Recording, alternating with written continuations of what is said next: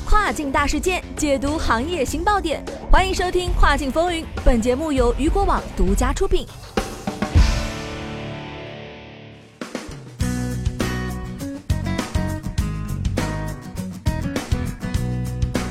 Hello，大家好，欢迎大家收听这个时段的《跨境风云》，我是大熊。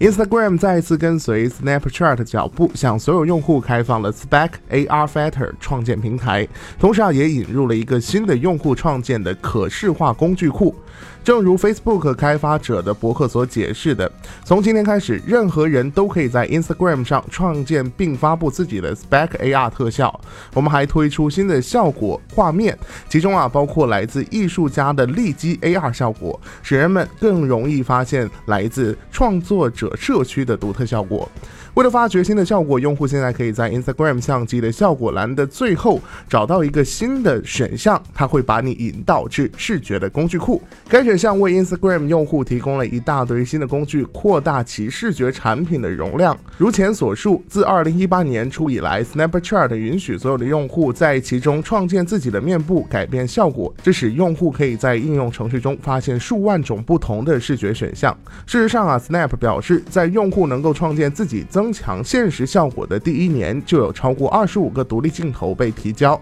总浏览量超过一百五十亿次。对于一些人来说，不仅仅是一个吸引人的附加功能，越来越多的人开始使用 Snap 的这个功能，成为全职的镜头创作者，与各大品牌合作，开展专门的 Snap 活动。据美国有线电视新闻网报道。Snapchat 上的官方镜头制作商对赞助镜头的收费最低为一千美元，而更复杂的工作每份成本最高可达三万美元。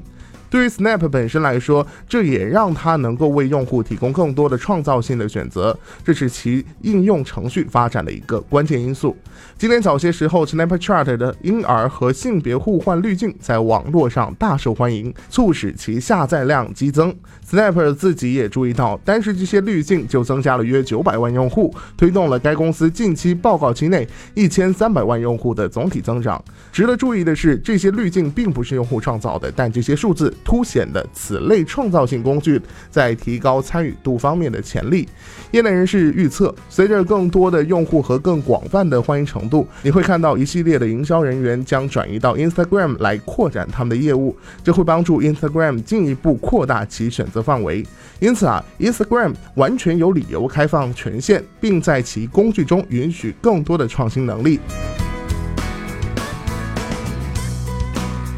好了，聚焦大事件，解读新爆点。以上就是这个时段雨果电台为您推送到最新一期的跨境风云。想要了解更多跨境电商资讯，您还可以持续关注雨果 App 推送的最新消息。我是大熊，我们下个时段见，拜拜。